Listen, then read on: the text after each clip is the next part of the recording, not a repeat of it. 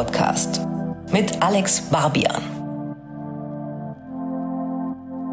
Herzlich willkommen zurück bei Sinus. Mein Name ist wie immer Alex Barbian und ich freue mich, dass ihr dabei seid. Bevor wir in die vierte Ausgabe einsteigen, noch ein kurzer Call to Action. Abonniert, um in Zukunft nichts zu verpassen, Sinus auf der Playlist-Plattform eures Vertrauens. Aktiviert die Glocke und folgt unbedingt der Sinus-Playlist auf Spotify, um euch ein Bild von der Musik machen zu können, über die wir hier bei Sinus sprechen. Wenn ihr einen Beitrag innerhalb dieser Folge überspringen wollt, findet ihr die Timecodes der einzelnen Rubriken wie immer unten in den Show Notes. Die vierte Ausgabe ist ein ziemlicher Obstsalat, höchstwahrscheinlich der wildeste, den es bei Sinus bisher gab. In Rewind geht's heute um den Wu-Tang Clan und ihr Meisterstück Enter the Wu-Tang 36 Chambers. Darüber habe ich mit Rap-Lexikon Falk Schacht und Trommelwirbel Materia gesprochen. Und dann kommt auch noch Andrew Uhlemann zu Wort, der damals mit dem Wu-Tang Clan auf Deutschland-Tour war und, Spoiler, absolut spektakuläre Anekdoten gedroppt hat. Das Spotlight richtet sich diesmal auf die Band Powerplush aus Chemnitz. Die sind zwar noch nicht wirklich lange am Start, haben es mir aber mit ihrer Debüt-EP, von der ich ja auch schon in Ausgabe 3 geschwärmt habe, so angetan, dass ich sie um ein kleines Interview gebeten habe. Und am Ende der Sendung geht's in Now Playin um die neue Platte von Die Ärzte. Die habe ich mir zusammen mit der Musikjournalistin Christina Wenig angehört und ein bisschen eingeordnet. Und im großen Interview ist heute Philipp Poisel zu Gast. Sinus Cover Story. In der Reihe der bisherigen Sinus Cover Story Gesichter ist Philipp Poisel der Artist, der wohl am weitesten von meiner Bubble entfernt stattfindet. Und ich muss zugeben, dass ich seine Musik vielleicht gerade deshalb in den letzten Jahren nur sehr halbherzig verfolgt und ihn lange in eine Schublade gepackt habe, in die er vielleicht gar nicht reingehört. Umso aufschlussreicher war es dann, mit Philipp Poisel ins Gespräch zu kommen, über sein neues Album Neon zu quatschen und festzustellen, dass dieses Klischee vom Schnulzen, Tränendrücker, Singer, Songwriter, Popstar auf ihn viel weniger zutrifft, als auf so manchen Act aus der Hip-Hop-Szene, mit dem ich in den letzten Jahren Interviews geführt habe. Vielleicht noch ein paar Infos vorweg für diejenigen, die Philipp Poisel eher zufällig aus dem Radio kennen und sich, wenn überhaupt dunkel, an seinen wohl größten Hit Wie soll ein Mensch das ertragen von 2010 erinnern können. Philipp Poisel ist 38 Jahre alt, lebt in Ludwigsburg, beherrscht mehrere Instrumente, hat eine wahnsinnig eindringliche Stimme, wurde 2007 von Herbert Grönemeyer entdeckt und veröffentlicht seit 2008 in auffällig unregelmäßigen Abständen Alben über dessen Label Grönland Records. Mitte September ist sein viertes Studioalbum Neon erschienen, wie immer in Zusammenarbeit mit seinem langjährigen Produzenten und Wegbegleiter Frank Pilsel. Die Grußbotschaft an Philipp Poisel kommt von einer anderen langjährigen Mitstreiterin, die in einer ähnlichen Zeit angefangen hat, professionell Musik zu veröffentlichen und deren Weg sich über die Jahre immer und immer wieder mit dem von Philipp Poisel überschnitten hat. Hört selbst, hier ist Aline Cohen. Hey Philipp, hier ist Aline. Ich darf dir ein Grußwort senden, bevor es mit deiner Sendung losgeht. Ich habe dich 2008 auf MySpace entdeckt.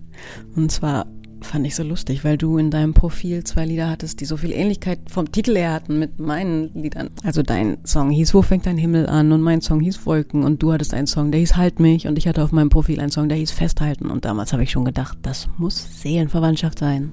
Ich habe dich angeschrieben damals, kam leider nichts zurück, aber dafür habe ich dann ziemlich bald die Gelegenheit gehabt, dich kennenzulernen. Nämlich ein Jahr später bin ich bei der gleichen Booking-Agentur gelandet, bei der du auch warst und die haben mir vier Konzerte organisiert, die ich für dich eröffnen konnte. Da habe ich dich auch gefragt, hast du eigentlich damals meine Nachricht gelesen? Und tatsächlich konntest du dich dran erinnern und du kanntest mein Profil auch schon. Genau, ich glaube, du hattest sogar selber höchstpersönlich approved, dass ich bei dir diese Konzerte eröffnen darf. Das war im September 2009, also das heißt, es ist jetzt zwölf Jahre her schon. Seelenverwandtschaft hat sich also bestätigt und ähm, dann hast du im Jahr 2010 dein Album bis nach Toulouse rausgebracht und da haben wir ein Duett drauf gesungen, hab keine Angst. Was wir dann auch auf der nächsten Tour immer zusammen performt haben und da durfte ich wieder ein paar Konzerte eröffnen und war mit euch also ne, mit der Family halt dann gemeinsam auf äh, Nightliner-Tour und wir haben Buspartys gefeiert und ähm, ja, war erstaunt, wie gut du selbst nach drei Stunden Konzert noch bis fünf Uhr morgens oder bis sieben Uhr morgens noch tanzen konntest. Ja, selten so viel gefeiert wie in der Zeit.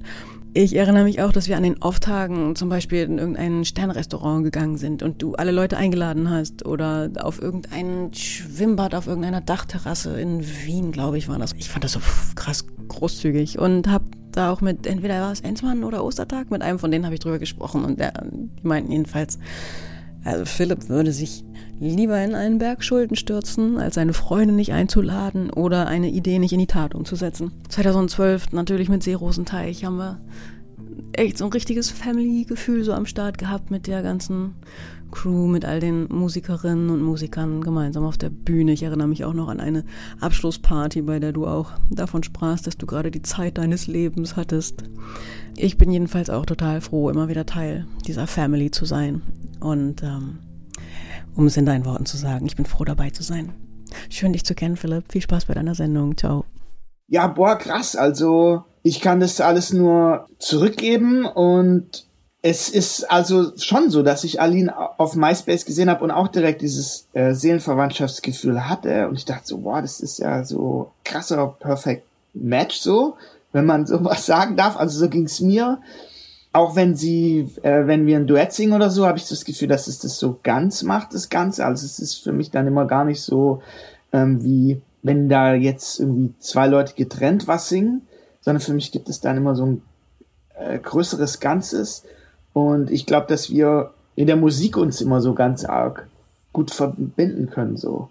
Was ich super interessant fand, war, dass sie dich ja sogar mehrfach in ihrer Grußbotschaft so als Partytier beschrieben hat, so als, als eine Person, die nach drei Stunden Gig irgendwie trotzdem bis sieben Uhr morgens äh, auf, auf der Tanzfläche abhängt. Das widerspricht ja eigentlich komplett diesem Bild von Philipp Poisel, dem nachdenklichen, in sich gekehrten, auch irgendwie zurückgezogen lebenden, traurigen äh, jungen Wärter, das ja viele irgendwie von dir haben, das auch medial oft von dir gezeichnet und, und vermittelt wird. Das fand ich jetzt eigentlich so fast das Interessanteste an, an, an dieser Botschaft.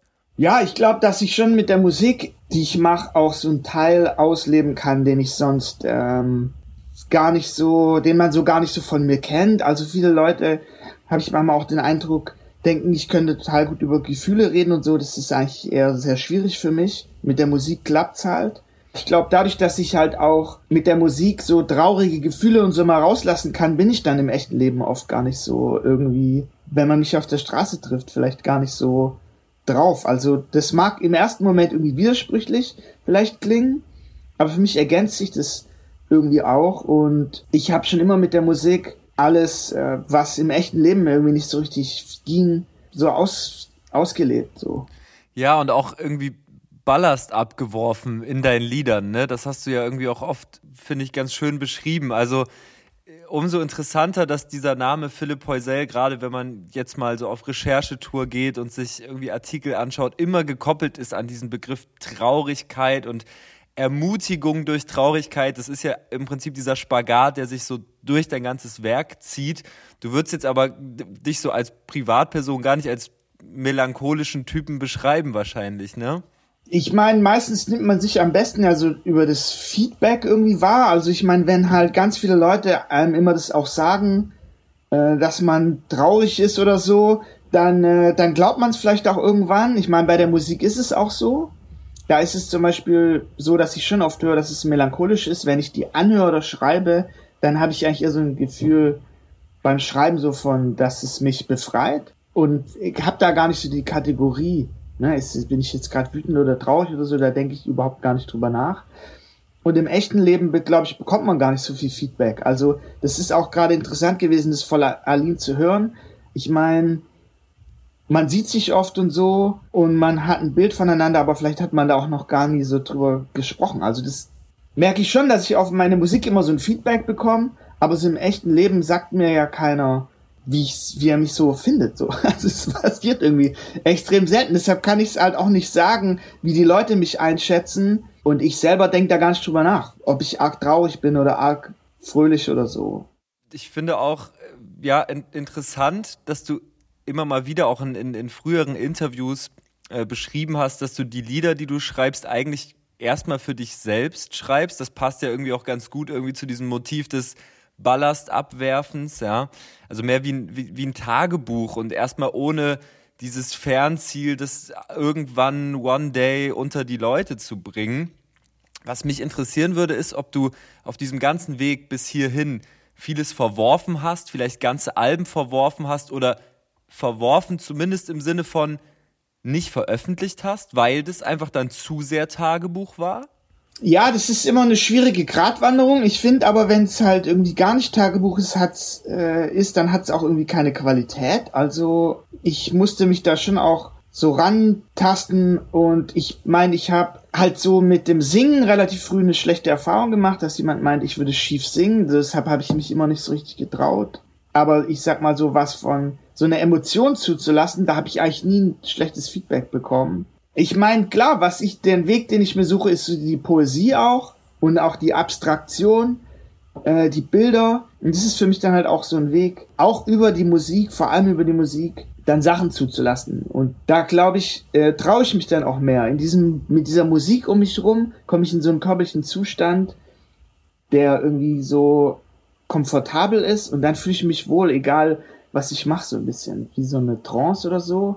Da kann ich vielleicht eine, eine kurze Anekdote erzählen, weil du schreibst es ja auch immer so, dieses, ich sag mal so, dieses Inseltalent, Emotionen in den Songs viel besser wiedergeben zu können und in der Musik viel besser wiedergeben zu können, als jetzt zum Beispiel in einem direkten Gespräch oder in einem Interview, ne? Und ähm, ich komme, wie gesagt, aus dem Hip-Hop. Es gibt den Rapper Capital Bra. Und äh, ein Freund von mir hat den mal interviewt und hat ihm auch so deepere Fragen gestellt. Und Kapi hat sich damit total schwer getan. Und dann hat er die Antworten einfach gefreestylt. Also er hat die gerappt. Und damit hat es funktioniert. Weißt du so? Das finde ich, äh, äh, das ist irgendwie so eine Musiker. Krankheit klingt so abwertend. Das ist so, so, so ein Musiker-Skill, ja, vielmehr. Das ist, dass man teilweise Sachen in der Musik viel besser kanalisieren kann als im gesprochenen Wort äh, in einem Interview äh, an einer Bar oder keine Ahnung, am Weihnachtstisch oder so, ne? Ja, ich bin einfach froh, dass ich irgendwie da einen Weg gefunden hab so und ich weiß nicht, wie ich sonst was sonst passiert wäre ich. Also ey, I don't know. Also es ist schon auch so, ich empfinde es auch immer wieder als Geschenk, dass meine Mutter mir eine Gitarre geschenkt hat, weil damit kam die Sache irgendwie ins Rollen. Und davor wollte ich immer Drummer werden, was ich heute immer noch irgendwie werden will. Vielleicht spiele ich irgendwann mal in so einer Rentnerband dann endlich äh, Schlagzeug. So, ich hab's noch noch keinen Tag äh, damit dran verschwendet, so zu sagen, okay, der Traum ist aus. Also das äh, davon träume ich immer noch. Und es ist dann aber halt was ganz anderes passiert, dass ich eben mit der Gitarre äh, so eine Emo-Ding passiert ist und das, damit konnte ich viel, glaube ich, immer aus, ausgleichen oder habe ich zumindest immer versucht. Du hast äh, vier Jahre Pause gemacht, im Prinzip seit, seit der letzten, zumindest größeren Platte. Entstehen dann fortlaufend in diesen vier Jahren, entstehen fortlaufend Songs und du verwirfst erstmal dann wieder welche oder hast du oder arbeitest du generell konzentriert auf ein Album hin und das passiert dann irgendwie in so einem äh, begrenzten Zeitraum? Wie, wie muss man sich das vorstellen, diesen Workflow? Ja, ich habe eigentlich bin jemand, der irgendwie mit maximal 15 Songs oder so ins Rennen geht. Da ist der Quantitätsoutput irgendwie nicht so krass. Ich krall mich eher immer so im Kopf an so ein paar Ideen fest, wo ich denke so, okay, die sind nicht schlecht. Und dann lebe ich lieber mit den drei Jahren und überlege, wie, wie gehe ich's an, als ähm, so viel, viel rauszuhauen und dann so zu überlegen. Also eher wie so ein Fotograf, der sich voll ewig überlegt, so welches Motiv äh, fotografiere ich und ich habe 15 Bilder und dann drücke ich ab. Diese Fotografen-Metapher ist doch eigentlich ganz schön, oder? Tatsächlich hatte ich beim Hören der neuen Platte auch den Eindruck, dass Philipp sehr minutiös darauf geachtet hat, ja keine Filler in der Tracklist zu haben. Lieber ein Song zu wenig als einer zu viel. Während ich zwischen den Songs hin und her gesprungen bin, habe ich mich aber vor allem eins gefragt. Wie schafft es dieser Typ, quasi jeden Song, trotz der vielen persönlichen und ehrlich emotionalen Side Stories, die ja in den Liedern passieren, so zu schreiben, dass sich Menschen mit ihnen identifizieren können. Deshalb habe ich mit Philipp darüber gesprochen, wie zielgruppenorientiert sein Songwriting ist. du kriegst es immer wieder hin und das, obwohl ja so ein gewisser Tagebuchanspruch da ist, die Lieder so, so zu drehen, da immer diesen Dreh so reinzubekommen, dass die anknüpfungsfähig sind, dass die Leute sich darin wiederfinden, emotional berührt sind. Wie sehr denkst du denn selber in dieser Entstehungsphase an so eine Art Massenkompatibilität, an so okay, ich möchte, dass sich viele Leute mit dem Song identifizieren können und sich in irgendeiner Zeile wiederfinden. Ist das, ist das äh, ein Gedanke, der im Hinterkopf ist, wenn du im Studio bist, wenn du an Texten schreibst? Was ich sagen kann, ist, dass ich halt aufgewachsen bin in so einer Doppelhaushälfte und ich sollte halt immer leise sein wegen der Nachbarn und so der Traum in so einer fetten Halle aufzutreten und in so ein Mikro reinzuschreien, so der treibt mich manchmal musikalisch um, wo ich dann auch so das Bedürfnis habe, lauter zu singen und auch mit meiner Stimme was zu machen. Also es ist, glaube ich, eher, dass ich mich so drauf konzentriere, auf so Körperwahrnehmung und so und der Rest, so der Text, der droppt einfach voll oft aus dem Unterbewusstsein einfach so rein und ich weiß gar nicht, wie, wie konnte das passieren. Also, wie wenn man so nachts was träumt, weiß man ja auch nicht, woher kommen die Bilder. Ein Mysterium und habe ich so ein Adressat, ja, wenn das die Frage ist. Also viel passiert echt unterbewusst. Ich oft ist es dann so, wenn erst wenn ich den Song rausbringen will, denke ich so, oh, kann da jetzt jemand was drin lesen, kann da jetzt jemand was falsch verstehen oder so. Ihn treibt also schon die Vorstellung an, vor einem großen Publikum performen zu können. Anderweitig berechnen scheint Philipp aber nicht vorzugehen, eher im Gegenteil, und das nehme ich ihm auch ab. Generell gibt es viele Faktoren, die belegen, wie egal ihm ein Image als gefeierter Popstar zu sein scheint. Philipp hat noch nicht mal ein Smartphone, spielt die klassische Promomaschinerie nur sehr träge mit und ist, statt nach LA oder Berlin zu ziehen, Zeit seines Lebens in Ludwigsburg geblieben. Hätte ich sie nicht angesprochen, hätte er, so verträumt und gutmütig wie er ist, eigenständig wahrscheinlich nicht mal erwähnt, dass er eine neue Platte gemacht hat, die er ja eigentlich promoten müsste. Das habe ich dann übernommen. Wir wollen natürlich auch über die neue Platte reden. Die, die letzte ist, wie gesagt, äh, vier Jahre her, mein Amerika. Äh, da ist ja auch ganz viel in Amerika selbst passiert. Es ging inhaltlich viel um diesen Aufbruch, um, um, um, um so eine gewisse Fernweh. Und Neon, die neue Platte, fühlt sich jetzt viel mehr an nach, ja, irgendwo sich zur Ruhe setzen, mehr so nach Hause kommen wahrscheinlich war es schon so, dass ich nach dem Amerika-Ding, ja, kein Plan, wir haben auch so dick aufgetragen und auch Kohle rausgeschossen und so. Auch bei der letzten Tour, das war so eine krasse Arena-Tour, da blieb irgendwie nix hängen. Und ich dachte so, okay, krass, ich muss irgendwie mal back to the roots. Ich muss ähm, mal wieder Musik machen und nicht so dieses Party-Life so ein bisschen hinter mir lassen. auch so, was mit dem ganzen Erfolg halt einhergeht, dass man so wirklich anfängt, einfach so ganz lange auch auf seinen Lorbeeren ausruht und so. Fakt ist, das, das letzte Album Neon ist halt hier mehr oder weniger so um die Ecke entstanden. Das kann man schon einfach so sagen. Ja, und ich finde, das, das spiegelt sich durchaus auch in den Texten, wenn man das vergleicht mit, mit Amerika. Und äh, generell, ja, interessiert es mich, welche musikalischen Einflüsse auf die neue Platte und die Entstehungsphase so eingewirkt haben. Ich habe ein Interview von dir gelesen von 2017. Das war dann die Phase, wo mein Amerika kam und auf 1 gechartet ist und dieser Rockstar-Lifestyle offensichtlich sich so Bahn gebrochen hat.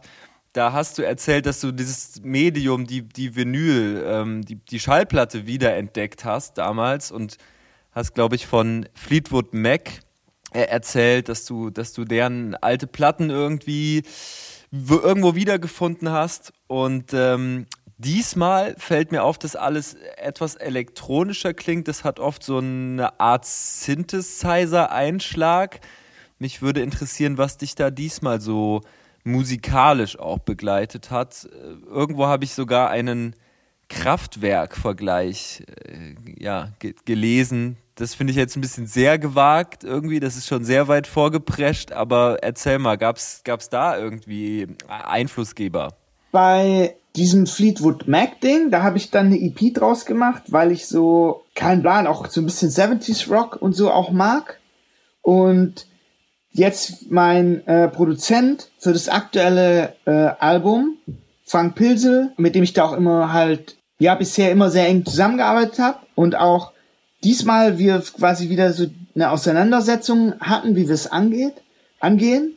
Und ich auch bei diesem Fleetwood Mac Teil ich so das Gefühl hatte, ich muss jetzt eine EP machen, weil er da nicht checkt, was ich machen will. Und so dieses bisschen 80er-mäßige, das ist, glaube ich, so eine gemeinsame Schnittmenge, aus der wir dann aber auch nicht rauskommen. Also ich glaube, er will manchmal auch gerne noch ein bisschen mehr so chartiger sein und ich mehr so 70s Rock-mäßiger und irgendwie so dazwischen entsteht dann so ein Sound, den man irgendwie vielleicht auch irgendwie schwierig beschreiben kann, aber wo schon auch so zwei Leute immer an so einem Seil ziehen, da geht's so ein bisschen hin und her und es kommt aber auch halt was dabei raus, was man dann äh, im Bestfall veröffentlichen kann. Also äh, alleine ist keiner von uns bisher weit gekommen, deshalb sind wir so eine Schicksal Schicksalsgemeinschaft. Dann gibt's halt manchmal noch so die Band, die uns da so ein bisschen rausholt. Na, dass man sagt so, hey, mach mal irgendwie eine schrille E-Gitarre da rein, die mit uns beiden gar nichts zu tun hat. Das ist dann so halt auch manchmal so eine Methode, wo ich glaube ich auch, wo wir nach Amerika gegangen sind, wir uns so ein bisschen voneinander befreien konnten, weil man dann so sagen kann zur Band, hey, macht, äh, prägt ihr auch mal den Sound so ein bisschen mit. Wenn's, weiß ich, streiten macht, äh, bietet ihr mal was an. So zu sagen, okay, da müssen jetzt Synthes rein oder so, kein Plan. Also eher so, dass, wenn wir gute Momente haben, dass wir es, glaube ich, gern beide so ein bisschen trance-mäßig haben, dass man so sich da drin verliert. Und da bieten sich natürlich schon so, so Flächen und so Pads und so auch natürlich super cool an. Äh, das fällt speziell auch auf den beiden Songs auf, die für mich aus der Reihe fallen auf dem neuen Album. Vielleicht noch ein kleiner Schritt zurück. Die meisten Leute assoziieren natürlich Philipp Poisel mit Love-Songs so und mit so einer gewissen Brüchigkeit und meinetwegen dieser Traurigkeit, über die wir am Anfang gesprochen haben, aber äh, ganz, ganz speziell sind mir zwei Lieder jetzt aufgefallen, die da aus der Reihe tanzen. Was von uns bleibt, ist der eine und Benzin ist der andere. Sind es beide Songs gewesen, die von vornherein für dich, für euch in der, in der Entstehung irgendwie darauf ausgelegt waren, eben so aus dieser Reihe zu fallen, aus dieser klassischen Sichtweise? Habt ihr darüber gesprochen? Also bei Benzin war es, glaube ich, schon so, dass mein Demo relativ klar war. So. Also da hatte ich so eine ganz klare Demo auch gemacht, weil ich es mir halt ganz wichtig war, dass es halt ein E-Gitarrensong ist. So. Der hätte für mich jetzt noch live-mäßiger klingen dürfen, aber da wollte ich auch keine Kompromisse machen. so. Und ja, beim letzten Song habe ich auch ich versuchte auch mal, mal selber ein bisschen an Sachen rumzumischen, also so Mixing-mäßig. Ähm, das ist jetzt, mag sich vielleicht irgendwie nerdmäßig anhören, aber das ist schon für mich auch was, was mit Identifikation zu tun hat. Wie klingt so ein, wie ist so der Sound? Und ich würde sagen, dass Benzin der ist, wo ich die konkreteste Vorstellung hatte. Und was von uns bleibt, der Frank, das ist total witzig, dass du die beiden raussuchst. Ähm, bei was von uns bleibt, ja, den hat er geprägt soundmäßig, einfach völlig klar. Da habe ich äh, auch nicht mich viel eingemischt, ehrlich gesagt. Was von uns bleibt, hat mich besonders auf inhaltlicher Ebene angesprochen. Der Song erzählt von den großen Errungenschaften der Menschheit, die auf Planeten fliegt, Mondraketen und Parabolsatelliten baut, in Laboren forscht und am Ende, das ist die Schattenseite, ihren Müll von irgendwelchen Schiffen wirft. Im Laufe des Songs stellt Philipp fest, dass all diese Errungenschaften eben nichts wert sind, wenn kein Eis mehr auf den Meeren treibt und kein Wind mehr durch die Wiesen weht. Es ist also wirklich ein Klimaschutzsong, eine Art Appell, ein politischer Song in einer Reihe von vielen Liebesliedern. Was von uns bleibt, findet ihr ab jetzt auch auf der Sinus-Playlist und wie gewohnt darf sich unser Cover-Story-Gast noch zwei weitere Songs für die Playlist wünschen. Ich würde mir wünschen von Joy Denalani und Max Herre, ich glaube, das wenigste heißt er vom neuen Album. Und von Aline Cohn, einer will immer mehr. Sinus Rewind. Oh yes, I remember that. Wir machen einen zugegebenermaßen extremen Sprung. Die Rubrik Rewind dreht sich heute um ein Werk, das im November diesen Jahres seinen 28. Geburtstag feiert. Enter the Wu-Tang 36 Chambers, das Debütalbum vom Wu-Tang Clan. Dafür werfen wir einen Blick ins New York der 90er Jahre und in eine Phase, in der die vielleicht größten New Yorker Hip-Hop-Klassiker ever, Ilmatic von Nas und Ready to Die von Biggie, noch gar nicht erschienen waren und New Yorker Rap und generell die East Coast, zumindest aus europäischer Perspektive, gerade ziemlich von der Karte verschwunden waren. Das hat mir mein Kollege und Freund, der Journalist, Moderator und Hip-Hop-Professor Falk Schacht bestätigt, mit dem ich mich im Rahmen dieses Beitrags unterhalten habe.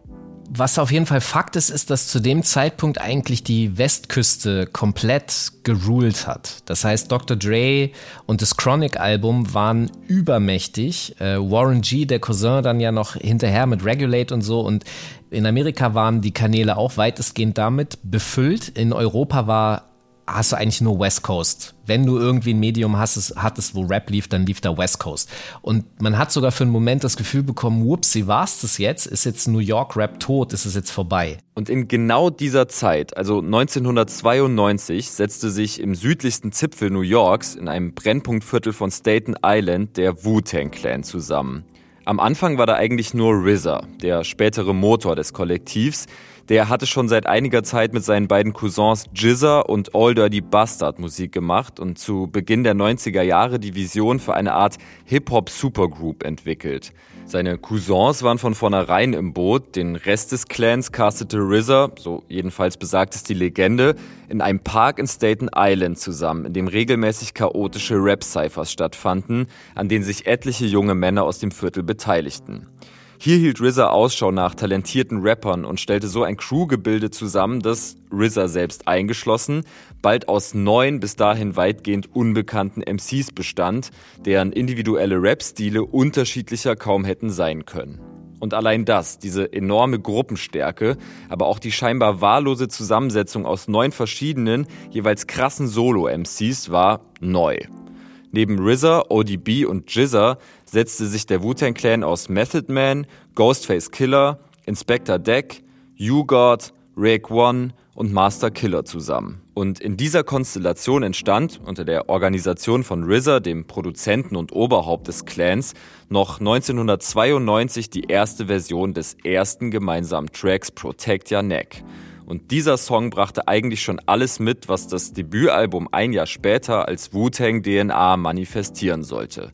Vier Minuten pausenloses Rap-Geflexe in acht verschiedenen Parts, Cypher-Atmosphäre, keine Hook und ein schrubbeliger Beat, der auf einem Soul-Sample basierte. Also RZA ist derjenige, der im Grunde ganz vehement Soul-Samples auf den Tisch gepackt hat. Ähm, wenn man sagt, so die 80er sind so das Zeitalter dieses James Brown-Funk, dann wandelt sich das zu den 90ern so Della Soul und so brechen das auf und, und äh, bringen viele andere auch weiße Pop-Samples und solche Sachen, Dinge, die man heute als Yachtrock und sowas bezeichnet. Und RZA ist derjenige, und das wird mich mal interessieren, das weiß ich bis heute nicht, ob das eine ganz bewusste Entscheidung von ihm war, dass er gesagt hat, ey, ich gehe in diesen Soul-Sektor rein und werde Soul samplen, ähm, oder ob er das einfach getan hat, weil ihm zum Beispiel einfach keine andere Plattensammlung zur Verfügung stand, weil ich sag mal, oft äh, hat man sich das auch zusammengeholt bei den Eltern, äh, bei den Nachbarn und so weiter. Und das, was die an Platten hatten, war dann halt deine Sample-Grundlage. Und damit hat RZA, ob jetzt durch Zufall oder nicht, Soul-Samples im Hip-Hop etabliert. Und die zogen sich dann auch kontinuierlich durch das rohe, muffige, mit hörbar billigem Equipment zusammengeschusterte Soundbild von Enter the Wu-Tang's 36 Chambers.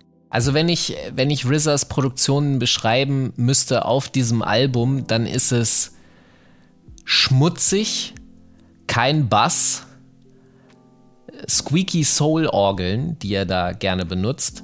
Diese, ich sag mal so, die, die Rohheit und die Shittiness, das ist eigentlich, das sind noch so zwei Worte, die Wu-Tang und das erste Album ganz besonders auszeichnen. Er hat ja auch so Sachen gemacht, dass er die Leute hat einrappen lassen. Er hat ja einfach nur die besten Rapper aus seinem Viertel geholt äh, hat, sich, hat sich Verses einrappen lassen und hat die über irgendwelche Beats, den Verse von da, den von da, die, die, haben, die haben nie sich zusammen gehört, erst auf der Platte. Die wussten nicht, was der andere rappt oder so. Das ist alles im Grunde im Kopf von RZA entstanden. Und das ist so ein bisschen das Faszinierende daran, dass das, eigentlich ist das ja so ein, wie so ein Sack Flöhe hüten, wovon die alle nichts voneinander wissen und am Ende sind die dann plötzlich Superstars und so. Das ist Wu-Tang. Das ist Wu-Tang. Und dann war da natürlich noch ein und vielleicht das alles entscheidende Alleinstellungsmerkmal, auf das wir bisher noch gar nicht eingegangen sind. Der Wu-Tang-Clan baute sein Image auf die Mythologie, die Ästhetik, das Vokabular und die Soundkulisse asiatischer Kung-Fu-Filme auf, die die Kindheit der einzelnen Clan-Members geprägt hatten. Der Titel ihres Debütalbums bezog sich auf den Film The 36 Chamber of Shaolin, in dem sich ein Kampfmönch durch 36 Kammern prügeln muss. Und auch der Bandname ist eine Referenz an den Streifen Shaolin and Wu-Tang aus dem Jahr 1983. Aus diesem und vielen weiteren Martial Arts Filmen hat RZA auf Enter the Wu-Tang auch exzessiv gesampelt und die Beats generell mit etlichen Kung-Fu-esken Sounds, zum Beispiel knackende Finger oder das Geräusch von Backpfeifen, die beherzt auf Backen knallen, ausgeschmückt. Der Wu-Tang Clan inszenierte sich wie ein Aufgebot an Actionhelden mit unterschiedlichen übermenschlichen Skills.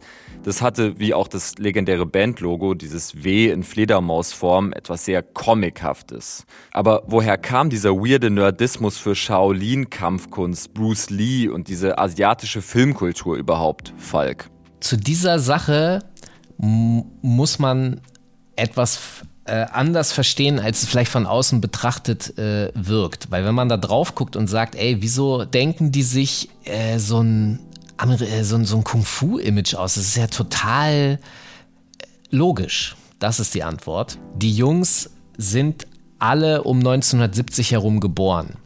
Und ähm, um zu verstehen, was dahinter steckt, muss man sich verdeutlichen, dass eigentlich so ziemlich in den 70ern selbst in Europa du kaum ein äh, Kinderzimmer eines Jünglings betreten konntest, wo nicht irgendwie ein Bruce Lee-Poster an der Wand hing. Ähm, Folgendes ist passiert, Ende der 60er, Anfang der 70er Jahre kommen halt diese Bruce Lee-Filme außerhalb Hongkongs auf den Markt und du musst dir vorstellen, ein relativ uninteressant, popkulturell uninteressantes und relativ langweiliges europäisches Leben, sowieso deutsches 30 Mal, weil Privatfernsehen kam sowieso erst Ende der 80er. Und in Amerika ist es auch so, dass das ähm, einfach obercool war. Du hast diese, diese Person, die seinen Körper komplett unter Kontrolle hat und einfach alle, ohne mit der Wimper zu zucken, verprügeln kann. Die Faszination für treffsichere K.O.-Punches und lässige Kampfchoreografien resultierte mit Sicherheit auch aus der Sozialisierung in einem Viertel, in dem sich die Jungs alltäglich mit Straßengewalt konfrontiert sahen. Und gleichzeitig schwang in den spektakulären Duellen, die ja im Zentrum all dieser Kung-Fu-Filme standen, ein gewisser Competition-Gedanke mit, der sich optimal auf den verbalen Schlagabtausch am Mic, dem Rap-Battle, übertragen ließ, von dem der Legende nach sogar die Sessions in RZAs Studio geprägt waren. Die vielen Anlehnungen an Comic- und Martial-Arts-Welten waren also keineswegs ironisch gemeint, sondern fast schon Passion und eigentlich eine fantasievolle Form der Abhandlung alltäglicher Struggles auf den Straßen von Staten Islands in Rap-Texten. Es ist aus eigentlich gesellschaftlichem Müll etwas Sinnvolles erschaffen, nämlich die, das Sinnvolle und die Schönheit in dem vom Rest als Trash angesehenes zu sehen, zu finden und das dann weiterzutragen. Das ist für mich die Essenz vom Wu-Tang Clan. Nach der Essenz und der Magie, die das Phänomen Wu-Tang ausgestrahlt hat, habe ich auch Materia gefragt. Wer Materia ist, muss ich euch mit Sicherheit nicht erklären. Und selbst, dass ihn in seinen Jugendjahren kaum eine Rap-Crew so stark begeistert und sicherlich auch beeinflusst hat wie der Wu-Tang Clan, dürfte weitreichend bekannt sein. Ich würde sagen, die Magie vom Wu-Tang Clan ist halt eine ganz besondere, weil jeder ist wie so ein Superheldenteam aus verschiedenen Charakteren und man kann sich seinen so raussuchen. Und jeder pickt seinen und dann waren wir alle Fans und jeder hatte einen Lieblingsrapper und dann hat man sich richtig gestritten. Nein, ODB ist geiler, weil er, weil er sicker ist als die anderen. Nein, Method Man hat die, die geilere, die geilere Stimme. Nein, Rick One hat den allerbesten Song. Ghostface Killer ist am dollsten und man hat sich richtig gestritten. Und das war auch die Magie, die ganze Sample-Welt und äh, das ganze Spiel und Wu-Tang, ja, das Logo, ist wohl das schönste Logo, was es ja, für mich jemals gab und das prägendste Logo, was es jemals gab von allen Logos von allen Bands auf dieser Welt. Und deswegen habe ich es mir auf meinen Arsch tätowiert. Und selbst die Existenz dieses Tattoos dürfte Hip-Hop-Fans in ganz Deutschland bekannt sein. Martin hat es ja sogar in Songs erwähnt. Er hat, finde ich, sehr gut erklärt, was den Reiz am Wu-Tang-Fan-Dasein ausgemacht hat. Nämlich diese endlosen Diskussionen darum, welcher der MCs im Clan denn eigentlich der krasseste ist. Fast alle der zwölf Anspielstationen auf Enter the Wu-Tang sind Posse-Songs. Nicht selten sind, wie auf Protect Your Neck oder The Mystery of Chess Boxing, sieben oder acht MCs auf einem Track versammelt. Gerade diese eng gestaffelte Aneinanderreihung verschiedener Persönlichkeiten, Themen und Flows, diese Uneinheitlichkeit macht die Platte bis heute zu einem echten Hörerlebnis. Ständig verschmilzt ein aggressiver Slang mit philosophischen Ansätzen, feinstem Storytelling und dann wieder völlig wahnwitzigen Lines. Stumpfsinn und Deepness wechseln sich quasi fortlaufend ab. Das ist besonders gut im größten Hit der Platte, dem kommerziellsten, weil souligsten Song Cash Rules Everything Around Me zu erkennen. Aber zum Beispiel auch in Can It Be All So Simple, den ihr ab jetzt auf der Sinus-Playlist findet und auf dem hauptsächlich Method Man, Ghostface Killer und Reek One zu hören sind. Um zu verstehen, aus welcher Lebenswelt diese Jungs kamen, hilft es natürlich, sich mit Menschen zu unterhalten, die sie in der damaligen Zeit kennengelernt und erlebt haben. Deshalb habe ich mich für diesen Beitrag auch mit Andrew Uhlemann aus Düsseldorf connected. Der hat jahrelang den Musikblog Triggerfish geleitet, ist heute freier Kulturjournalist, Sänger der Country-Trash-Band Hack Mac Jackson, war aber auch mal Tourmanager. Er war hauptsächlich im Gitarrenrock-Bereich tätig, hat im September 1994 aber auch den Wu-Tang Clan auf Tour durch Deutschland begleitet. Wu-Tang war dann natürlich so, sag ich mal, das, das Flaggschiff, was um die Ecke kam, wo alle sagten, oh, Wu-Tang und äh, naja, das wurde mir dann auch zuteil und ähm, so bin ich dann da einfach hingefahren und das äh, war dann sozusagen mein, mein erster richtig großer Job mit Nightliner und allem drum und dran. Die Anekdoten, die Andrew von dieser Tour zu erzählen hat, sind wirklich legendär und geben einerseits Aufschluss über Wu-Tangs Standing in Deutschland, knapp ein Jahr nach Release von Enter the Wu-Tang, und andererseits über die Art, wie sich die Jungs in dieser Zeit durch ihren Alltag bewegt haben.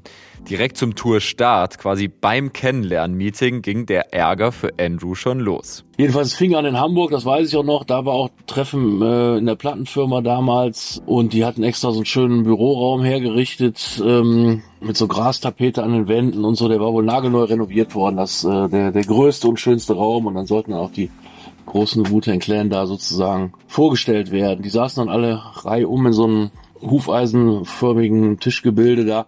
Ja, dann ähm, sind wir irgendwie nochmal rausgegangen und als wir wieder zurückkamen in den Raum, hat dann einer von der Plattenfirma festgestellt, dass der die, die äh, Grastapete schwerstes demoliert war. Da waren wohl Stühle geflogen.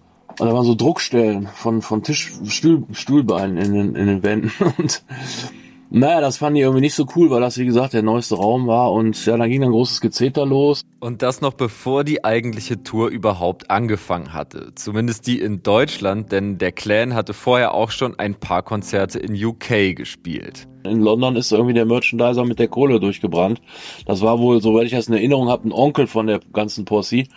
Ähm, und der hatte wohl keinen Bock mehr. Die hatten dann im Hotel Ärger wegen der Telefoniererei. Dann ist er einfach abgehauen mit der Merch-Kohle. Das heißt, die waren äh, auf Neuenglisch lost.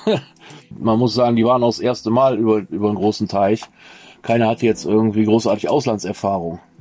Naja, und äh, die sind wohl noch auf dem Weg zum, zum Flughafen, hat wohl einer von denen noch gesagt, hör mal, ich habe hier so eine kleine, so einen kleinen Ladykiller, eine kleine Pistole. Eine kleine darf ich ja wohl mitnehmen, oder? Dann sagt die, ey, ihr fliegt jetzt gleich und das geht auf keinen Fall. Ne? Und äh, die waren halt relativ unbedarft. Die haben halt, waren in einer ganz neuen Welt, hatten sowas noch nie gesehen. Das Einzige, was sie wirklich kannten, war eben McDonalds. So, das kam denen vertraut vor. Die kostspielige, inflationäre Telefoniererei in die Staaten wurde dem Wu-Tang Clan dann auch in Deutschland zum Verhängnis oder zumindest zum Streitthema zwischen ihnen und ihrem Betreuerinnenstab. Und äh, dann, äh, ja, waren alle schlecht drauf und wollten äh, noch ein bisschen telefonieren. Dann hat der Promoter uns in sein Büro gelassen. Da haben die dann alle wild rumtelefoniert. Dann kam der Promoter, meinte, ey, ihr könnt ihr nicht aus von unseren äh, Arbeitstelefonen jetzt stundenlang nach Amerika telefonieren. Also was Wichtiges, ja, aber nicht mit vier Mann und alle nur Laber, Laber irgendwie, ne? Und das fanden die ja gar nicht gut. Und dann flogen dann, äh, also zumindest ein Telefon flog dann durch die Gegend, noch die guten alten Kabeltelefone. Am Ende kam es unter anderem wegen diesen Differenzen sogar zum Tourabbruch. Andrew und der Clan sind aber im Guten auseinandergegangen und eine letzte Anekdote, die er mir erzählt hat, will ich euch auch nicht vorenthalten. Wir sind aus München losgefahren und dann sind wir auf der Autobahn, da wurde es dann schon dunkel und wir sind bei dem Rasthof Medenbach. Das ist irgendwo so in der Nähe von Frankfurt, zwischen Frankfurt und Düsseldorf. Rechts rausgefahren, die Jungs wollten was zu essen holen und ähm, da fährst du so raus dann kommst du als erster an der Tankstelle vorbei und dann hast du nochmal 500 Meter, dann kommt der Rastplatz eigentlich mit so einem Restaurant. Davor hat der, äh, der Nightliner gehalten. Ich bin pinkeln und die Jungs meinen, ja, wir holen uns was. Dann habe ich gesagt, hier ist der Restaurant, kriegt der Pommes oder da vorne zur Tankstelle zurückgehen. So. Ich gehe pinkeln, komm zurück, dann fehlte die Hälfte der Gang und ich wusste nicht, wo die waren. Der Busfahrer hatte sich auch um irgendwas anderes gekümmert. Jedenfalls kamen und kamen die nicht und äh, dann haben wir so in weiteren Kreisen geguckt, ob die irgendwo wild pinkeln waren oder so. Und äh, letztendlich sind die dann äh, quasi zur Tankstelle vis-à-vis -vis gegangen. Also die Tankstelle auf der gegenüberliegenden Seite war halt viel näher als die 500 Meter zurück auf der eigenen Seite. Das heißt, im Dunkeln sind da vier oder fünf von den Jungs, die quasi immer in schwarz gekleidet waren, über eine sechsspurige Autobahn abends im Dunkeln quer rüber, haben drüben Chips und Cola geholt und sind wieder zurückgekommen. Und als wir die dann gesehen haben, der Busfahrer und ich, ich sage, wo kommt ihr her? Von da drüben dann haben die auch erstmal realisiert, was das für eine Nummer gerade war. Und, und ich sag mal, sechsspurige Autobahn A3, ähm, da kannst du halt äh, vorstellen, was da hätte passieren können. Ne? Das hätte das Ende der Band sein können. Ja, die haben sich natürlich kaputt gelacht und meinten so, wow, we crossed the German Autobahn, god damn it. das übliche Gelaber halt so, haben das mit Spaß genommen, aber es hätte die Vollkatastrophe werden können. Ne? Und dann hat Andrew noch eine weniger absurde, aber umso interessantere Beobachtung gemacht. Also was mir äh, aufgefallen ist, auch rückblickend würde ich das äh, nach wie vor unterschreiben, dass man schon gemerkt hat, dass die alle an der eigenen Sache basteln. Die haben also alle, wenn die im Bus saßen, äh, das war nicht so wie bei anderen Bands, dann äh, äh, geht's nur um Jokes reißen und sich kaputt lachen, weil alle an einem Strang ziehen und alle auf einem Niveau sind, sondern die waren mehr konzentriert tatsächlich so und haben sich mit ihrem Kram beschäftigt. Also die hingen natürlich auch zusammen, haben ihre Jokes gemacht, aber ähm, teilweise haben die auch da gesessen und, und geschrieben. Die waren alle mit neuen Sachen beschäftigt und man hat, also ich, ich meine, man hat gespürt, dass das nicht alles nur Sachen für die Band waren, sondern auch für die Solo-Aktivitäten. Ne? Jeder Shaolin hat also so ein bisschen Seins gemacht. Und das ist mit Blick auf den weiteren Karriereverlauf der einzelnen Wu-Tang-Soldaten durchaus interessant. So zufällig wie RZA die Crew einst zusammengeführt hatte, so weit driftete sie auf ihrem kommerziellen Peak auch wieder auseinander. Zwar erschienen im Laufe der Folgejahre weitere Platten des Wu-Tang Clan, aber während Enter the Wu-Tang zum Klassiker aufstieg, fiel das Kollektiv spätestens nach der Jahrtausendwende mehr und mehr auseinander. Im Laufe der Jahre erschienen über unterschiedlichste Labels etliche Soloalben der einzelnen Wu-Tang MCs, die sehr unterschiedlich erfolgreich waren. Method Man, ODB, Reek One und Ghostface Killer gelten aus heutiger Sicht als die wohl bekanntesten und erfolgreichsten Artists ihrer Posse. Heutzutage ist sogar ein Bezirk in Staten Island nach dem Wu-Tang Clan benannt. Wu-Tang und ihr Bandlogo sind längst zu einer Marke avanciert. 2019 wurde die Geschichte des Wu-Tang Clan in der Serie Wu-Tang in American Saga verfilmt. Wenn ihr also noch tiefer in die Materie einsteigen wollt, und ich kann es euch wirklich nur empfehlen, dann wisst ihr, was zu tun ist.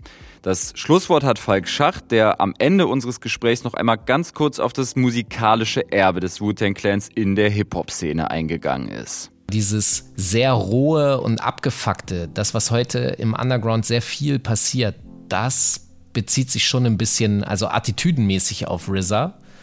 Ähm, Sample-Quellentechnisch sind die noch woanders unterwegs, aber Attitüde definitiv. Sinos Spotlight.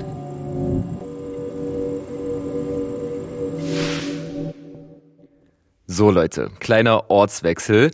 Weg vom New Yorker Wu-Tang Clan District nach Chemnitz. In der Rubrik Spotlight möchte ich euch diesmal mit einer Band vertraut machen, die ich schon in Ausgabe 3, da aber nur ziemlich beiläufig erwähnt hatte. Powerplush, die wohl spannendste Newcomer-Band, die die ja sowieso ziemlich aktive Chemnitzer Kreativszene derzeit zu bieten hat. Powerplush machen englischsprachigen Indie-Pop, der wahlweise als 70s, 80s, 90s oder 2000er Revival interpretiert wird und sich in Wahrheit einfach nur sehr erfrischend anfühlt. Zwei Wochen nach Veröffentlichung ihrer Debüt-EP Vomiting Emotions hatte ich die Möglichkeit, mich mit zwei der vier Bandmitglieder, Anja und Nino, zu unterhalten.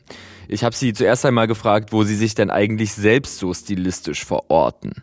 Wir machen zum ersten Mal auf diese professionelle Art und Weise Musik und gehen deswegen wahrscheinlich auch mit einer gewissen Naivität daran äh, und machen vieles aus dem Bauchgefühl heraus und vieles aus einer Denkweise heraus. Wow, das finde ich schön und vielleicht könnte man ja das mal ausprobieren und nicht so wie, was könnte am besten ankommen oder was könnte den Leuten am besten gefallen oder was könnten wir musikalisch und gestalterisch machen, damit die Leute uns am besten direkt irgendwo einordnen können oder so.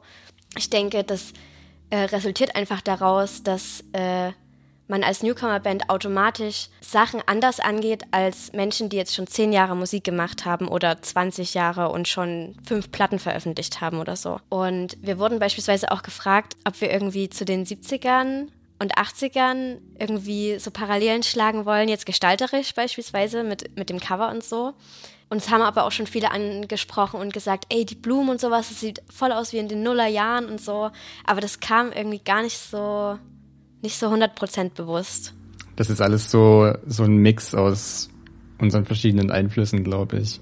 Und die reichen von Punkrock, Indie-Kram, 80s Pop, Disco und Chorgesang bis hin zu R&B.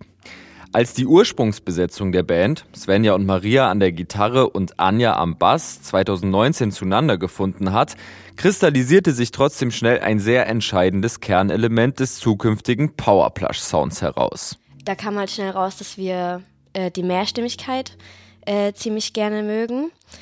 Und äh, uns hat aber einfach immer noch ein Schlagzeug gefehlt. Wir haben immer auf Klick geprobt in unserem Proberaum. Also wir hatten den Klick ganz laut über Anlage und haben da Songs geprobt. Das war ganz, ganz fürchterlich. Und dann kam Nino, unsere Rettung am Schlagzeug. 2020 war die Band dann also komplett. Und noch im selben Jahr sind mit Let's Not Pretend und Homesick die beiden ersten Singles erschienen. Beide Lieder geben, jeweils zum Ende hin, bereits Aufschluss darüber, dass das Konstrukt Powerplush völlig frei von altmodischen Bandhierarchien ist. Powerplush haben nicht eine, nicht zwei, sondern drei Sängerinnen. Mal singt Anja, mal Svenja, mal Maria und mal alle gleichzeitig. Und, auch das ist ungewöhnlich, alle Bandmitglieder schreiben Song- und Textskizzen. Dass Powerplush häufig auf ihr Image als Band mit den drei Frontfrauen reduziert wird, sieht Anja allerdings nachvollziehbarerweise kritisch. Ich finde es immer witzig, dass ähm, Leute die Bands immer so in die Geschlechter aufteilen. Also man sagt ja auch nicht, das ist eine Band mit einem Frontmann oder das ist eine Band mit drei Frontmännern oder so. Also bei Rikas zum Beispiel singen ja alle vier und man sagt dann, also keine Ahnung, man sagt nicht, das sind die vier Frontmänner oder so, sondern äh, das kommt ganz organisch und wenn halt jetzt drei Girls da vorne stehen, dann ist es so ein Ding, über das gesprochen wird. Dabei gibt es tatsächlich so viel mehr, über das es sich zu sprechen lohnt. Zum Beispiel darüber, wie gut Powerplush gelingt, was so vielen großen Indie-Bands in den letzten Jahren nicht gelungen ist. Der Spagat, Lieder so zu recorden, dass sie zwar halbwegs sauber, gleichzeitig aber nicht überproduziert, sondern trotzdem noch irgendwie spontan klingen und einen gewissen Proberaum-Vibe transportieren. Wenn ihr Vomiting Emotions hört, wird euch auffallen, dass überhaupt nicht versucht wurde, irgendwas episch, futuristisch oder dreidimensional klingen zu lassen. Dieser wellige Powerplush-Sound lebt von Unmittelbarkeit und selbst die hittigen Momente passieren ziemlich subtil. Was man auch auf jeden Fall sagen muss, der Sound, den wir jetzt haben, also wir wussten natürlich schon, in welche Richtung das ungefähr gehen soll, aber als wir dann äh, mit Mario Schimic unserem Produzenten und auch unserem Mischer die EP aufgenommen haben, der hat uns so krass geholfen. Also ich glaube, das, was wir noch nicht so richtig äh, in Worte fassen konnten, hat er mega gemerkt, als wir ihm die Musik vorgestellt haben. Und deswegen hat er uns extrem geholfen, da diese Richtung jetzt wirklich zu finden, in die wir gehen wollen. Und wir sind deswegen auch richtig happy. Powerplush strahlen eine mal hippieske, mal angriffslustige Grundleichtigkeit aus, die einfach mitreißt. Aus einfachen Mitteln entsteht Großes und nicht einmal die verhältnismäßig schweren Themen werden in irgendeiner Form verkompliziert.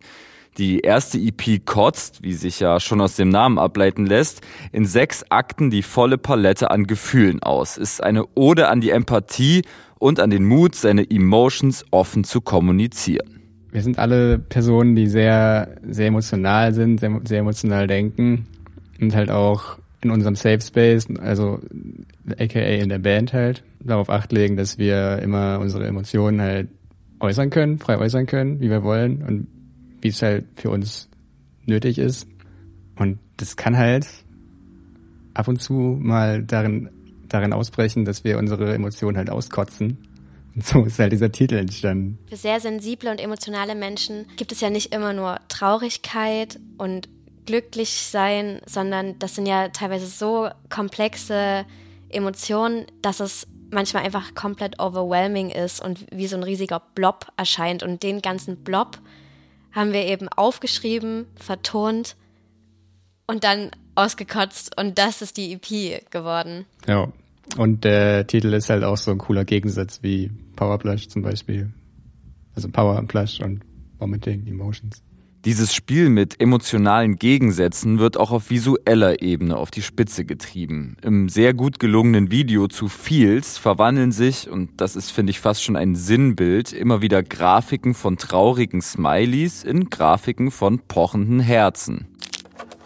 Wie eingangs erwähnt, leben Anja, Nino, Svenja und Maria in Chemnitz. Ich habe mir von Anja und Nino erklären lassen, warum an diesem eigentlich so abgeschlagenen Ort so unheimlich viel gute Kunst entsteht und warum sie gerne in Karl-Marx-Stadt leben. Wenn man schon mal in Chemnitz war, dann spürt man einfach, wenn man sich in diesen Kreisen aufhält, dass da wirklich was brodelt. Aber das war jetzt nicht der Grund, glaube ich, primär, weshalb wir hierher gekommen sind. Also, wobei, zumindest bei mir war das vielleicht sogar der Grund. Ich hatte, ich hatte halt viele Leute hier kennengelernt. Ich habe in Dresden studiert und wusste dann nach dem Studium, okay, hier bleibe ich auf jeden Fall nicht. Ich gehe nach Chemnitz, weil da kann ich mich entfalten. Bei mir war, war die ganze kulturelle Szene hier eher ein Grund, dass ich hier bleibe. Also das war, also ich war schon immer ein bisschen involviert, dadurch, dass halt meine ganze Familie Musik macht und ich auch schon übelst lang Musik mache in Chemnitz.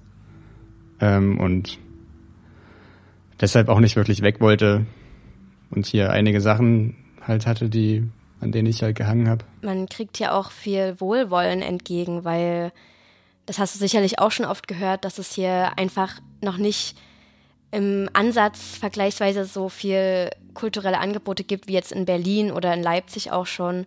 Und wenn dann irgendjemand was starten möchte, irgendein kreatives Projekt oder so, dann wird das eben so dankend angenommen. Äh, deswegen findet das hier immer gut Nährboden auf jeden Fall, wenn du was machen möchtest. Man kennt und supportet sich eben in Chemnitz. Der beste Beweis, Powerplush sind das erste Signing auf dem von Blond gegründeten Label Betonklunker-Tonträger. Die kennt ihr ja mindestens schon aus der zweiten Folge Sinus. Blond hat eben geschafft, sich in den letzten Jahren so ein sehr liebenswertes, äh, hart arbeitendes Umfeld da aufzubauen, dass sie eben auch Platz für andere Bands dort schaffen wollten. Und wir haben halt jetzt das richtig krasse Privileg, davon profitieren zu können oder das sehr, sehr dankend annehmen zu können. Ich bin wirklich mega gespannt, was bei Powerplush in den nächsten Jahren so passieren wird. Ich bin mir relativ sicher, dass wir viel von ihnen hören werden und deswegen kann ich nur appellieren, dass ihr Fans werden solltet, bevor es alle werden. Auf die Playlist packe ich Running Circles und ich bedanke mich bei Nino und Anja für das nette Gespräch. Sinus now playing. playing, playing,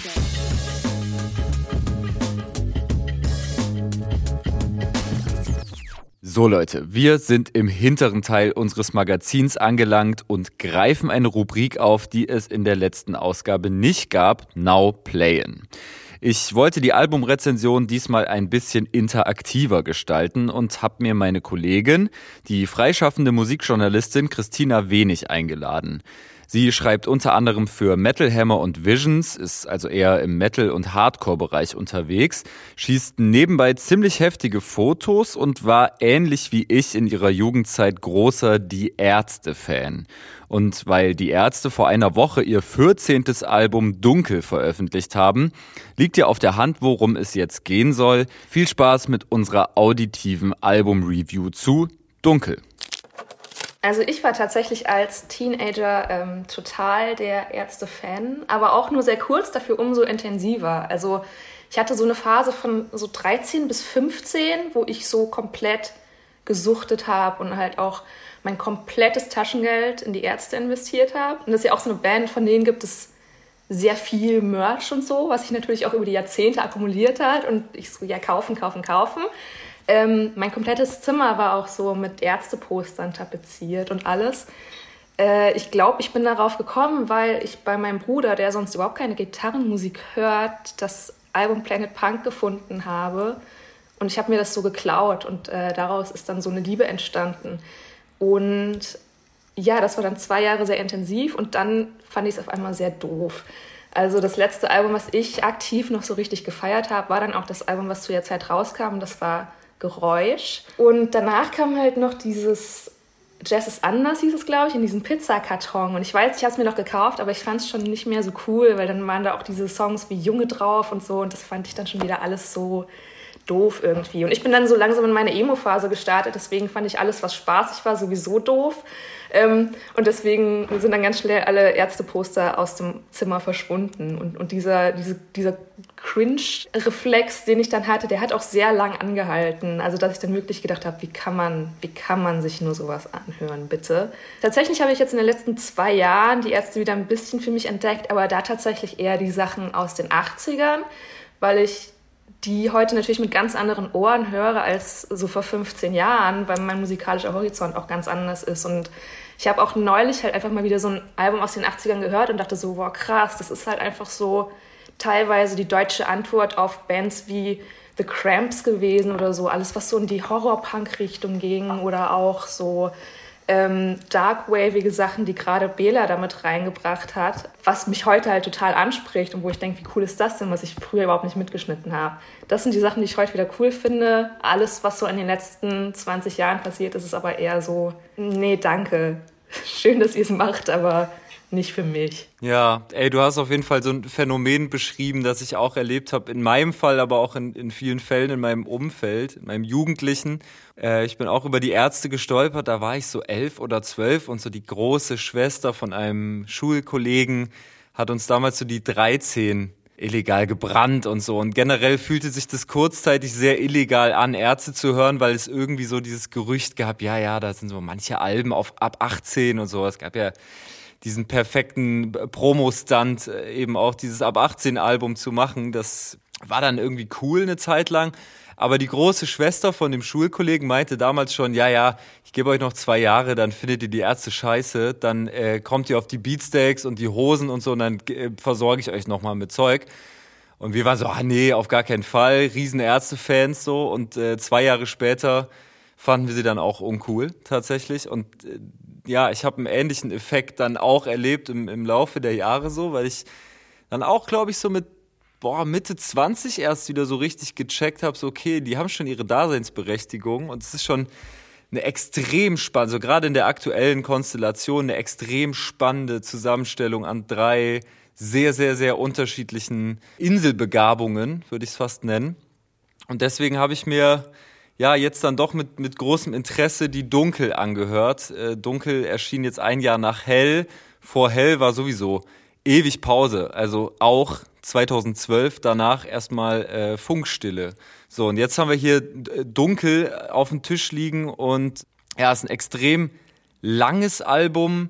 Sag vielleicht mal was so zum, zum Umfang des Ganzen. Wie hast du es gehört? Hast du es dir überhaupt an einem Stück reingefahren? Weil es sind 19 Songs und die sind teilweise fünf Minuten lang und so. Also es ist schon ein Brocken. Es ist ein richtiger Brocken und ich muss ja auch zugeben, da ich Hell mir auch vorher nicht so richtig angehört habe, musste ich jetzt beides so ein bisschen nachholen. Das heißt, es waren irgendwie fast 40 neue erste Songs, irgendwie zwei Stunden Musik.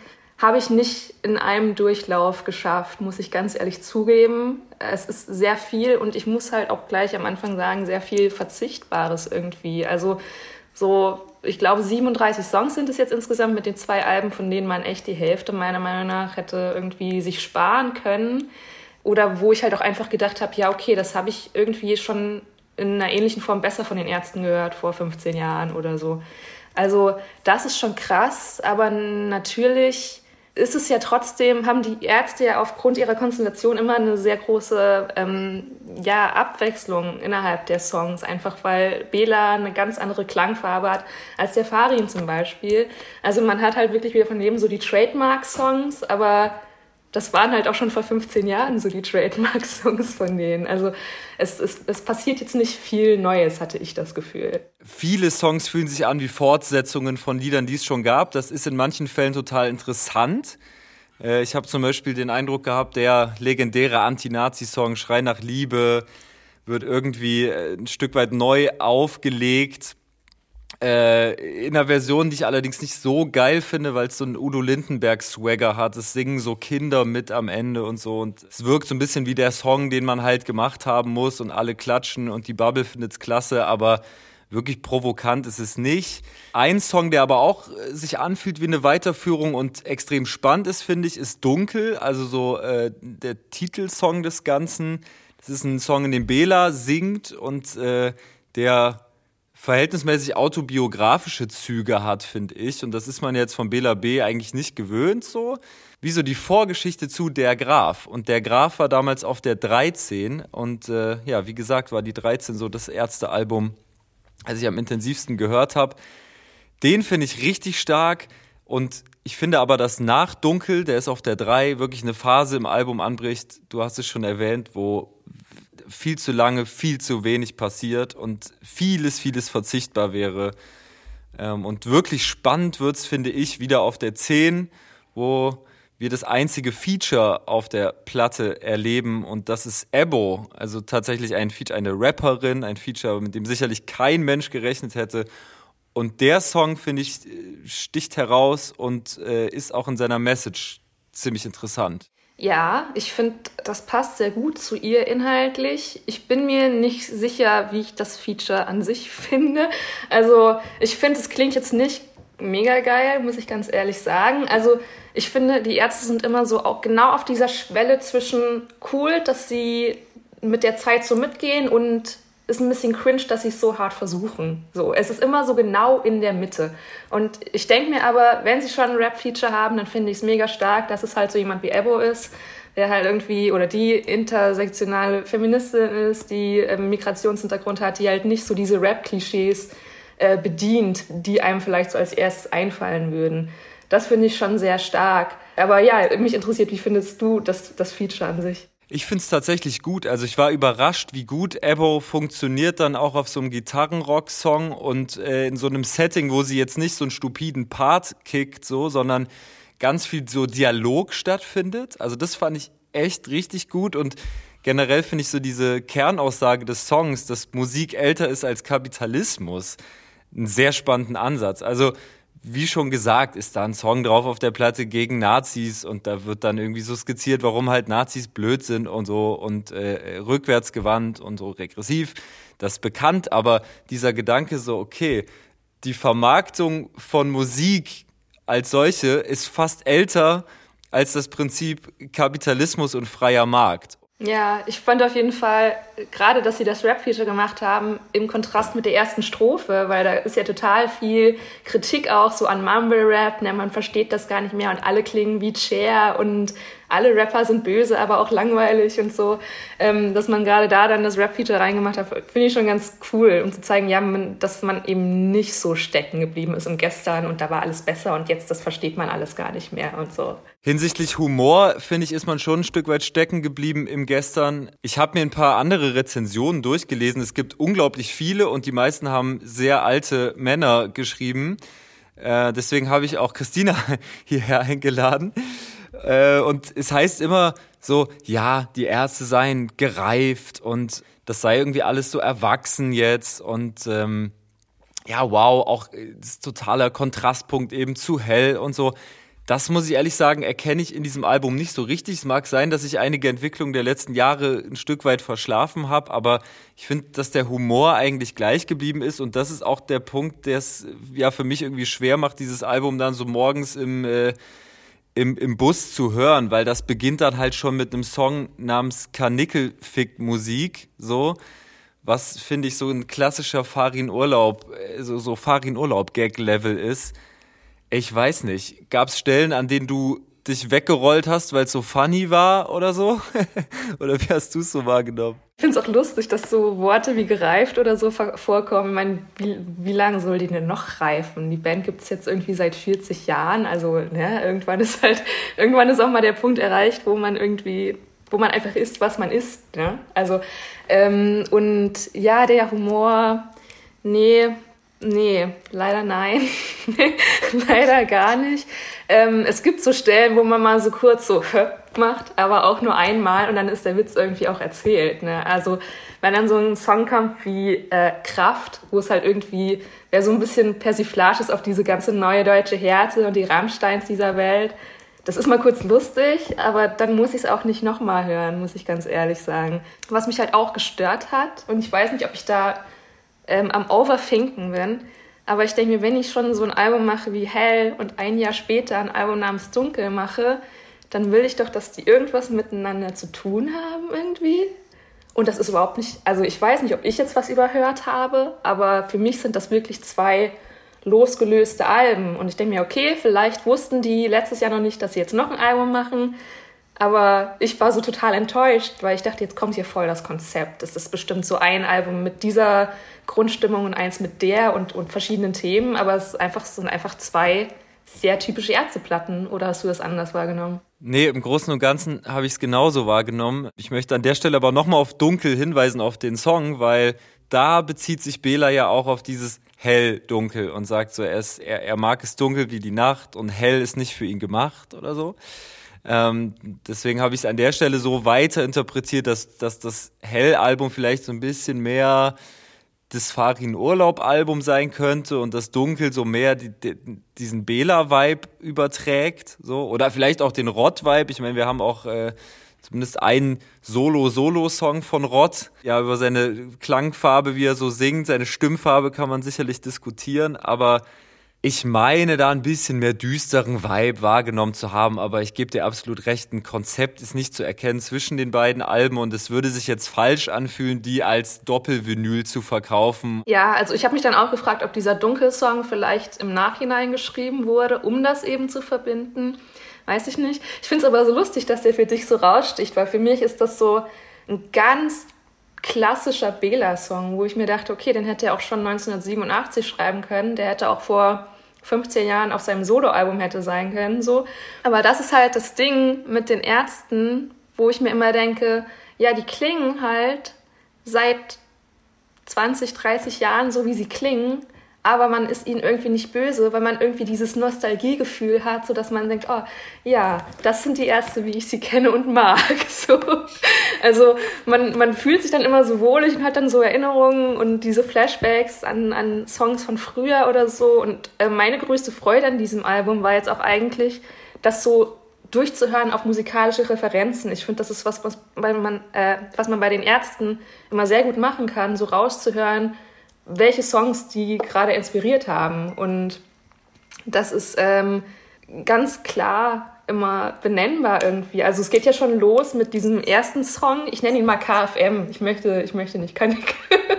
ähm, wo, wo es ja schon losgeht mit diesem Rage Against the Machine Zitat. Ne? Wir sagen springen, ihr fragt wir hoch und dann geht es weiter. Danach kommt ja gleich dieser Song Wissen. Der ist einfach eine deutsche Version von dem Husker Du Song Don't Wanna Know If You Are Lonely, was einfach einer der besten Breakup-Songs ever ist. Und das ist halt einfach so Farin Urlaubs Version davon. Und das hört man, oder auch so ein Song wie ähm, Besser, halt typischer 90s Alternative Rock. Und ich finde das total spannend. Also ich habe mich da echt so bei jedem Song durchgehört, oh ja, das ist das und das, das ist das und das. Und es ist halt alles so auf Ärzte gemacht. Aber natürlich hört man auch da, das ist alles so aus den 80ern und 90ern. Ne? Also das ist schon irgendwie so voll der Throwback-Sound irgendwie.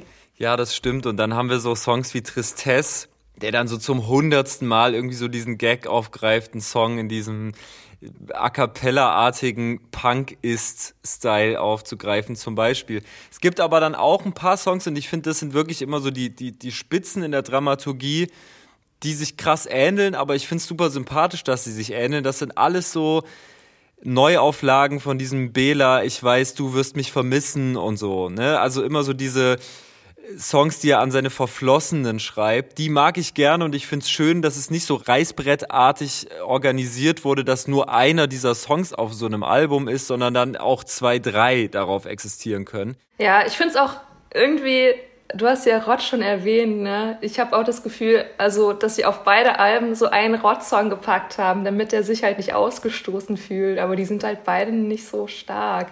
Also man muss halt einfach zugeben, Rott war halt nie so der Songwriter in, in dem Trio. Er ist halt super sympathisch, so, er hat seine Rolle in der Band, aber er hätte es jetzt nicht gebraucht. Ja, und da fiel mir auch auf, und das ist mir negativ aufgestoßen, der Song heißt ja Schrei und soll scheinbar so ein Stück weit Gegenmotiv sein zu Schweigen, kurz später. Und das spielen die Ärzte ja immer wieder aus.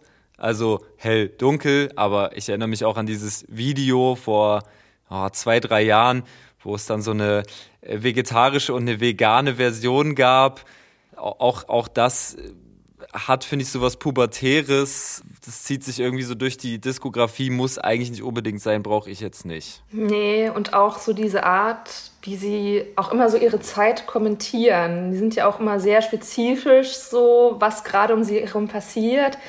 Und auch das finde ich echt ein bisschen zu bemüht. So dieses, ja, jetzt machen wir einen Song mit Tinder und jetzt machen wir hier noch was mit Siri. Haha. Dieser Kommentar oder Kritik so der heutigen Gesellschaft. Aber es ist halt immer auf so infantil plumpe Art gemacht, dass ich mir denke, ja, why? Ich würde mir noch mehr für zukünftige Ärztealben, ich weiß jetzt nicht, was geplant ist, äh, im, im Regelfall brauchen sie jetzt erstmal wieder ein paar Jahre, vielleicht auch zehn oder lösen sich zwischendurch mal auf oder so.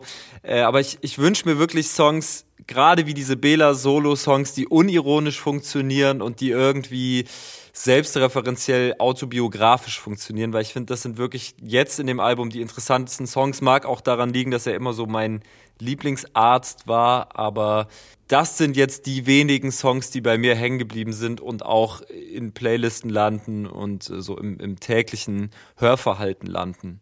Ja, genau das ist es. Aber ich bin auch sehr hin und her gerissen, so bei diesen äh, politischen Songs. Äh, einmal äh, Doof, der auf dem Song ist, äh, auf dem Album ist, der halt auch wieder sehr plump ist. Ich finde halt auch das Narrativ schwierig, immer so dieses, ja, Nazis sind ja dumm, wo ich mir, nee, wenn die so dumm wären, würden sie nicht überall in den Parlamenten sitzen. Also das ist halt einfach sowieso schon mal irgendwie gefährlich. Aber ich bin dann so hin und her gerissen, weil ich mir denke, ja, vielleicht braucht es halt dieses Level an Plumpheit, damit das irgendwie auf einem Konzert mit 30.000 Menschen, wo alle schon irgendwie drei Eimer Bierintus haben, damit die das auch noch irgendwie reinkriegen, weißt du? Also da weiß ich immer nicht so genau, ob ich es jetzt wirklich doof finden soll oder nicht. Und darüber hinaus finde ich es halt einfach sehr, sehr wichtig und gut, dass eine Band wie die Ärzte sich diese Haltung halt auch bewahrt hat bis heute und da auch wirklich immer wieder drauf äh, beharrt und auch nicht nur in den Songs, sondern die auch wirklich irgendwie Taten sprechen lassen, weil da sind die Ärzte ja schon deutlich besser gealtert als viele ihrer ZeitgenossInnen, ähm, sowohl national als international. Wir müssen ja nur auf Nena gucken zum Beispiel, ne? das ist das sind ja echt ähm, sehr traurige Zustände, aber auch so diese ganzen Punk-Urgesteine, ne? also so ein John Lydon von den Sex Pistols oder Glenn Danzig, die halt irgendwie alle irgendwie Trump-Supporter heute sind, wo man halt auch merkt, da war Punk halt nie Politik, sondern da war Punk einfach ähm, eine Attitude und äh, eine, eine Mode und einfach nur so dieses Schocken und Anti-Sein, aber die waren ja nie links. Und dann finde ich es echt gut, dass wir so eine Band wie die Ärzte noch haben, die halt wirklich gute Standpunkte hat. Und gerade ja auch als alternde Band, wo ja auch das Publikum mit altert, ist das ja, glaube ich, nicht ohne Risiken zu sagen, rechts ist scheiße, wer AfD wählt, ist doof und ähm, soll doch jeder irgendwie lieben, wen er will und sowas. Da ist, sind die Einstellungen bestimmt auch nochmal anders, als wenn das Publikum jetzt nur aus 16-jährigen Kids besteht, denke ich mir. Ja, und das ist das Phänomen, die Ärzte. Ein Publikum, das sich zusammensetzt aus, glaube ich, sehr, sehr jungen Menschen, die gerade von den großen Schwestern von KlassenkollegInnen die 13 zugesteckt bekommen und eben, ja, Ü50er Publikum. Das ist schon interessant. Wobei ich mir auch, also ein Konzert würde ich mir jederzeit wieder reinziehen, weil ich Bela auch gerade als Live-Drummer unheimlich krass und unheimlich entertaining finde. Was uns noch fehlt, ist ein Song für die Playlist. Wir müssten uns noch auf einen Song einigen, den die Leute sich jetzt auf der Sinus-Playlist reinziehen können. Und ich würde ja fast vorschlagen, wir picken den mit Ebo, oder? Der ist am hören, hörenswertesten. Auch wenn du so über Dunkel geschwärmt hast, ich bin auch für Evo. Ja, hat zumindest auf jeden Fall eine gute Message und Genre, Genre Crossing ist immer gut. Und ich glaube, das hat diese Ausgabe Sinus wirklich bewiesen. Ich hoffe, dass es euch gefallen hat und bin gespannt auf eure Anregungen und euer Feedback. Schreibt mir sehr, sehr gerne auf Twitter und Instagram und sagt gerne auch Bescheid, ob euch die neue Aufmachung von Now Playing gefallen hat. Erzählt euren Leuten von Sinus und folgt den Sinus-Accounts auf Spotify, Apple Music, Pocket Casts oder Google Podcasts. Das Sounddesign und die Jingles hat Josie Miller gemacht, das Coverlayout und das Sinus-Logo stammen von Coco Meurer. Den Intro-Jingle hat Vivian Perkovic eingesprochen, das Sinus-Coverfoto hat Greta Baumann geschossen. Danke an Philipp Poisel, Powerplush, Materia, Falk Schacht, Andrew Uhlemann, Christina Wenig, Aline Cohen, Merle Aguilar und Check Your Head. Wir hören uns wieder in der nächsten Ausgabe Sinus. Peace out, euer Alex Barbian.